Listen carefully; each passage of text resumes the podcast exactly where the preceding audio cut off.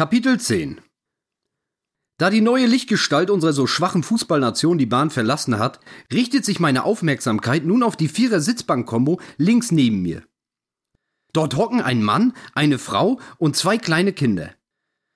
Mädchen im Grundschulalter, nehme ich mal an, und sicher der Nachwuchs der beiden Erwachsenen. In welcher Konstellation alle zueinander stehen, kann ich noch nicht ganz ausmachen. Alles wäre möglich. Die ganz klassische Familie aus Mutter, Vater, Kind und Kind liegt da erst einmal am nächsten, oder? Sie könnten aber auch nur Freunde sein, mit jeweils dem eigenen Töchterchen auf dem Heimweg von Job und Schule oder so ähnlich. Äh, nee, ist ja Feiertag heute, also nix mit Job, nix mit Schule. Eventuell gehören die beiden Mädels auch nur zu einem der Erwachsenen. Der oder die andere ist quasi nur eine Zufallsbekanntschaft.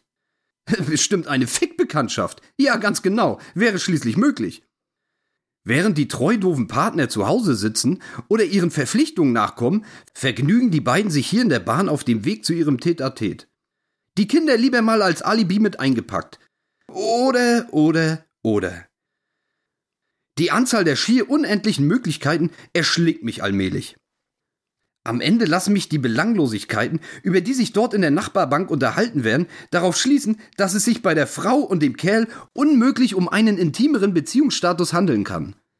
Sie erzählen sich Geschichten und Anekdoten, die in einer Partnerschaft sicher schon ewig keine Grundlage mehr für Gesprächsstoff liefern würden. Beliebiges, belangloses, langweiliges Zeug. Auch die Werbung des Erotikshops scheint sie nicht erreicht zu haben. Falls die überhaupt real war. Äh, egal. Schon während des intensiven Breitner-Studiums haben sie etwas genervt. Da allerdings noch eher unterbewusst.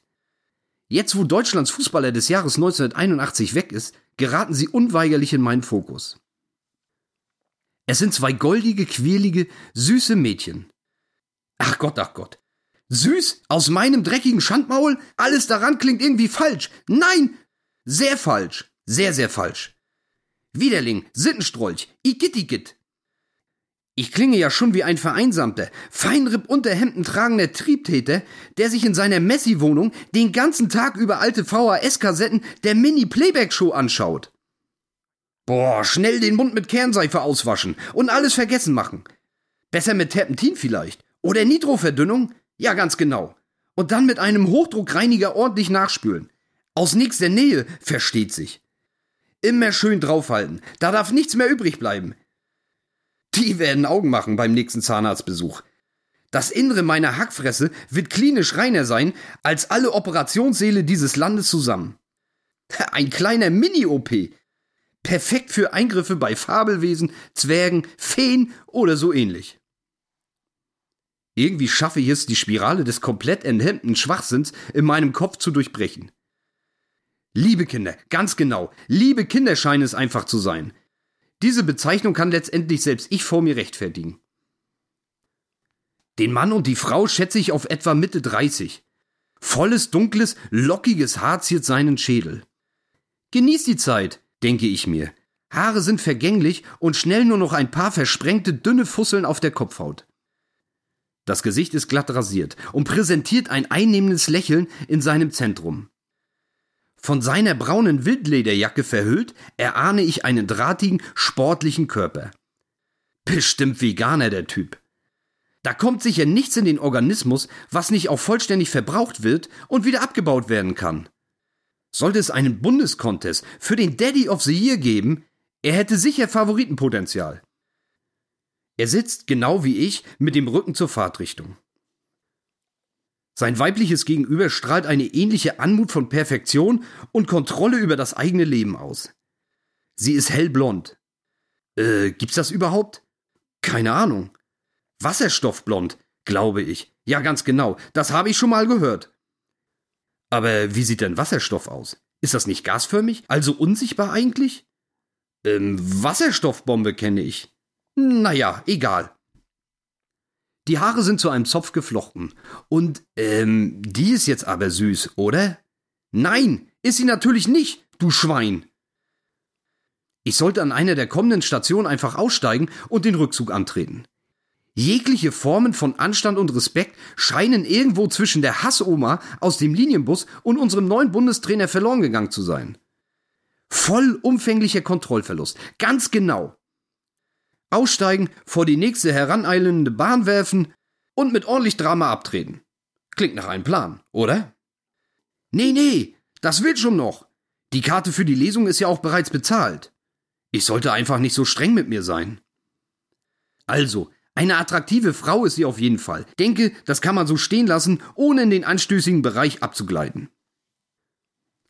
Der Smalltalk scheint sich auch langsam zu erschöpfen, zumindest in der Wahrnehmung des Nachwuchses. Die Mädels fordern Aufmerksamkeit. Erst nur ein wenig quengelig, dann aber offensiv und mit Nachdruck. So, Mr. Daddy of the Year, zeig mal was. Du hast doch sicher ein riesiges Repertoire an kleinen Kunststückchen und Vorführungen auf der Kette. Ein paar Zaubertricks vielleicht. Naja, jonglieren kannst du doch ganz bestimmt. Das bekomme ja selbst ich fast noch hin. Drei Äpfel aus dem Rucksack geholt und ab geht's in die Manege. Ich will Meier heißen, wenn der keine Äpfel am Start hat. Äh, Apple a day, bla bla bla. Nun zeig mal was. Bevor Mr. Braune Wildlederjacke zu einem Feuerwerk der Attraktion ansetzen kann, hat ihn Lady Wasserstoff auch schon wieder ausgebremst. Och, schade, Fast ein wenig ungläubig nehme ich ein, Kinder, singt doch mal was zur Kenntnis. Ja, nee, ist klar, singen in der S-Bahn war schon immer eine sehr, sehr gute Idee. Ist sehr rücksichtsvoll den anderen Fahrgästen gegenüber und stört sicher auch niemanden. Ganz sicher nicht. Naja, ausgenommen mich vielleicht. Aber wer bin ich denn schon? Nee, ist nicht so schlimm. Singt mal schön, will ja kein Spielverderber sein. Schnell merke ich, dass es meiner Bekundung zum Einverständnis gar nicht bedarf. Es wird gesungen, und zwar laut. Aua, aua! Das Geleier grenzt an Körperverletzung. Unerträglich die Blagen. Ganz genau, unerträglich. Und immer nur dasselbe Lied. In der Endlosschleife. Es dauert ein paar Durchgänge, bis ich mir erste Textbausteine begreiflich machen kann. Offensichtlich geht es um Kinder, die das Lesen lernen. Da Lieder sich in der Regel idealerweise ein wenig reimen sollten, folgt dem Wort lesen das Wort Chinesen, beziehungsweise hier vorgetragen Chinesen. Um die zwei ähnlichen Wörter nicht direkt aufeinander folgen zu lassen, wurde dann noch der Begriff Indianer dazwischen gefriemelt.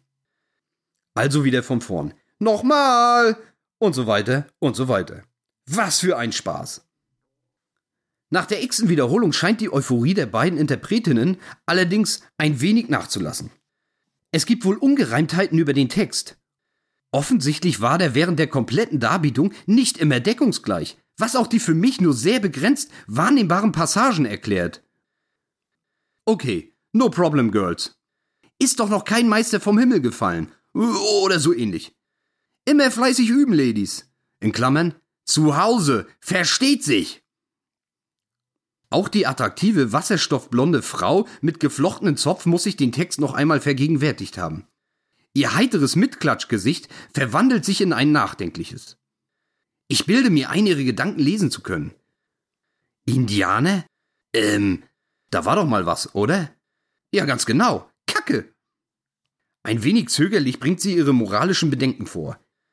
Nee, also Indianer würde sie heute so nicht mehr sagen. Nee, nee, macht man ja nicht mehr. Sie wüsste auch überhaupt nicht, wo das liebe Töchterchen dieses Lied aufgeschnappt hätte. Bei ihr sicher nicht.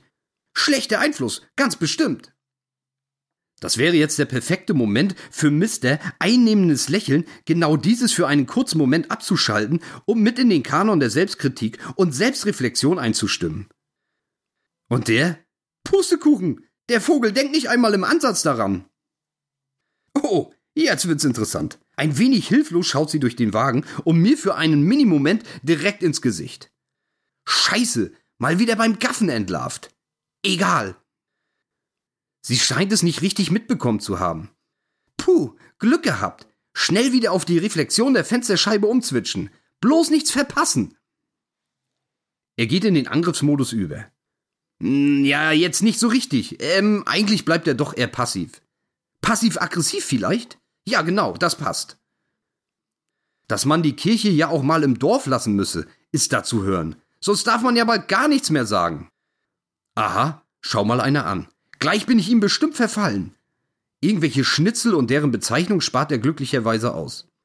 Cleverer Bursche, eindeutig. Rhetorisch fragt er, wo das denn alles noch hinführen solle.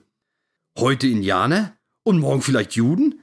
Dann dürfe man in Zukunft auch nicht mehr Jude sagen, oder was? Eieiei, da hat Big Daddy sich ja mal so richtig verrannt oder vergaloppiert, irgendwie so ähnlich. Das scheint auch Lady Wasserstoff so zu sehen. Sie schweigt betreten, schaut mit leerem Blick durch den Wagen und fährt ihrem Töchterchen verlegen über die Haare. Keine weitere Reaktion ihrerseits. Auch Mr. Daddy of the Year in seiner braunen Wildlederjacke, in Klammern eventuell Büffelleder, schweigt nun und überlegt wahrscheinlich, ob er etwas Falsches, Kränkendes gesagt haben könnte. Allgemeines Schweigen in der Sitzbank nebenan. Plötzlich nur noch Stille. Da scheint wohl die Stimmung ordentlich gekippt zu sein. Naja, zum Glück nicht mein Problem. Habe schließlich genug eigene. Hm, wen mag ich eigentlich lieber? Winnetou oder Old Shatterhand? Ähm, keine Ahnung. John Wayne wahrscheinlich. Talk low, talk slow, and don't say too much. Nächster Halt, Alexanderplatz. Oh, das ist meine. Hier muss ich raus. Perfektes Timing, schießt mir durch den Kopf. Zu belauschen und beobachten gibt es hier an der Bahn offensichtlich nichts mehr. Andere Sorgen schieben sich in meiner Wahrnehmung wieder in den Vordergrund. Besonders eine. Die bis zum Platzen gefüllte Blase. In der Angst, es nicht rechtzeitig aus der Bahn zu schaffen, begebe ich mich Richtung Tür und sichere mir die Pole Position für den Ausstieg. Ich kralle mich an eine der Haltestangen fest und bin sicher, mal wieder ein absolut erbärmliches Bild abzugeben. Jeder normale Fahrgast findet völlig unaufgeregt einen zu ihm oder ihr passenden Stehplatz. Parallel wird noch auf dem Smartphone getippt oder sogar ein Buch gelesen. Lässig stehen sie irgendwo angelehnt. Ihr Unterbewusstsein balanciert das Schaukeln der Bahn aus. Immer wieder ein tolles Bild.